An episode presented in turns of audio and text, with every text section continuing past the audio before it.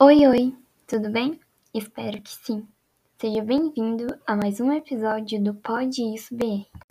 Eu, Luísa Batista, junto com os meus colegas Francine Gabriele, Marco Antônio e Pedro Paulo, estamos realizando essa atividade avaliativa para a disciplina de Filosofia. Nós somos alunos do terceiro ano de Agropecuária A do IFNMG Campos Salinas. E no episódio de hoje, iremos refletir sobre liberdade de expressão.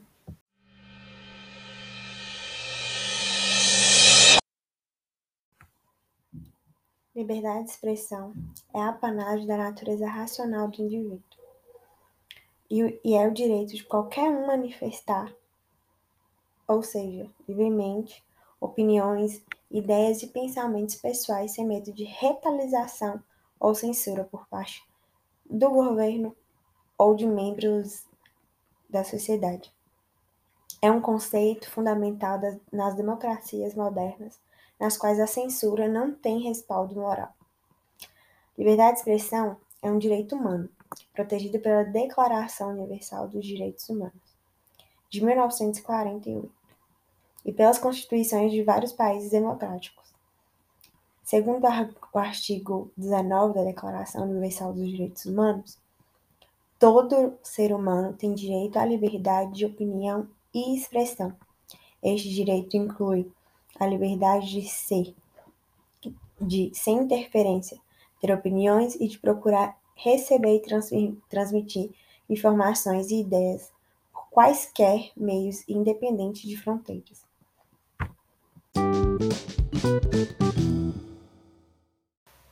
No capítulo 1 dos Direitos e Deveres Individuais e Coletivos da Constituição Federal, artigo 5, parágrafo 4 diz: É livre a manifestação do pensamento, sendo vedado o anonimato.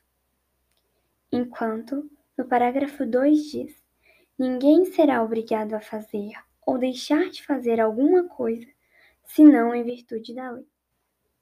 A liberdade de expressão é muito importante e fundamental para garantir o desenvolvimento da nossa democracia, mas não pode ser uma justificativa para a prática de crimes, como discursos de ódio.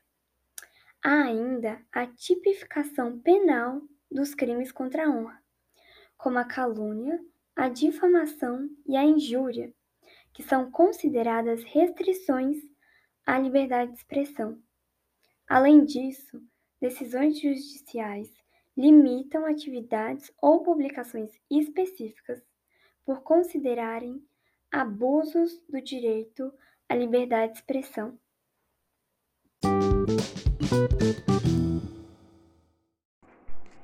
Intolerância é uma atitude mental caracterizada pela falta de habilidade ou vontade em reconhecer e respeitar diferenças em crenças e opiniões.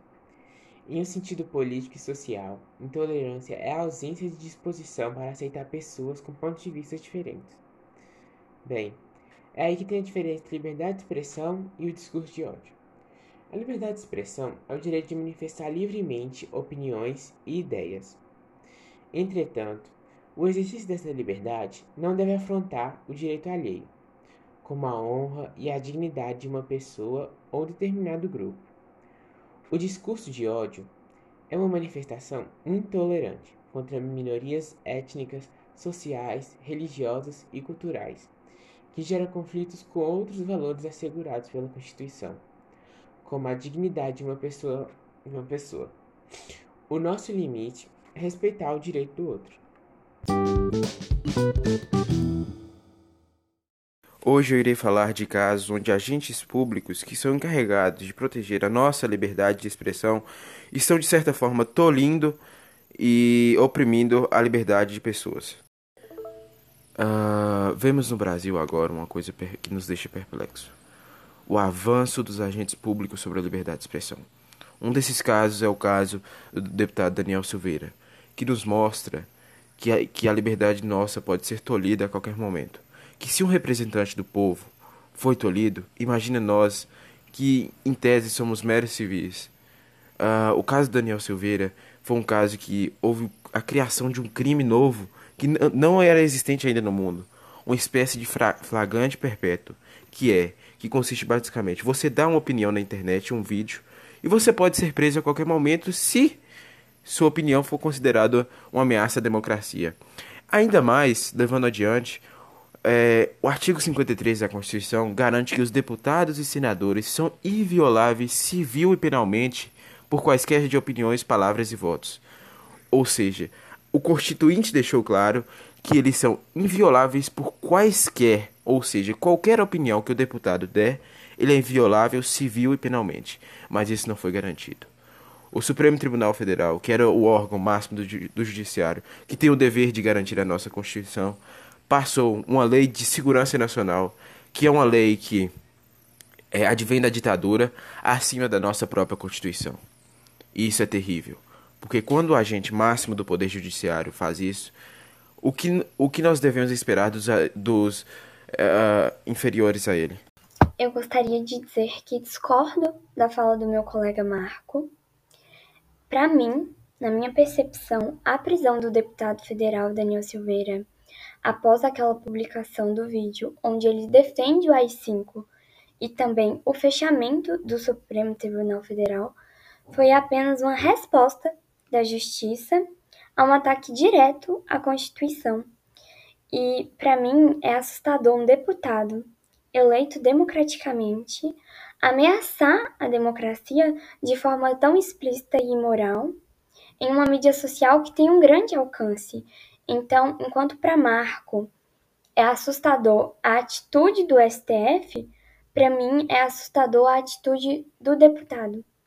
Outra invasão de competências foi o TSE, que desmonetizou canais bolsonaristas em prol uh, de assegurar a sua narrativa, que é de que as urnas são 100% seguras, mas apesar de acreditar que as, que as urnas são si, seguras sim, opiniões divergentes não podem ser cerceadas, porque nós vivemos num regime democrático, e no regime democrático opiniões divergentes são aceitas, é, e não podemos é, cercear de forma tanto econômica quanto privativa uh, os direitos das, das, pessoas de expressarem suas, opiniões.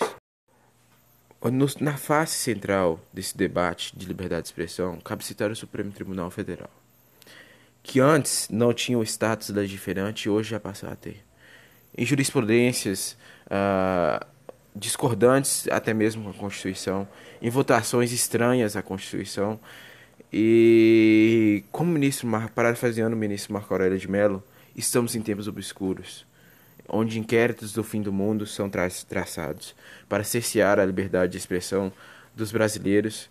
Uh, isso é muito perigoso.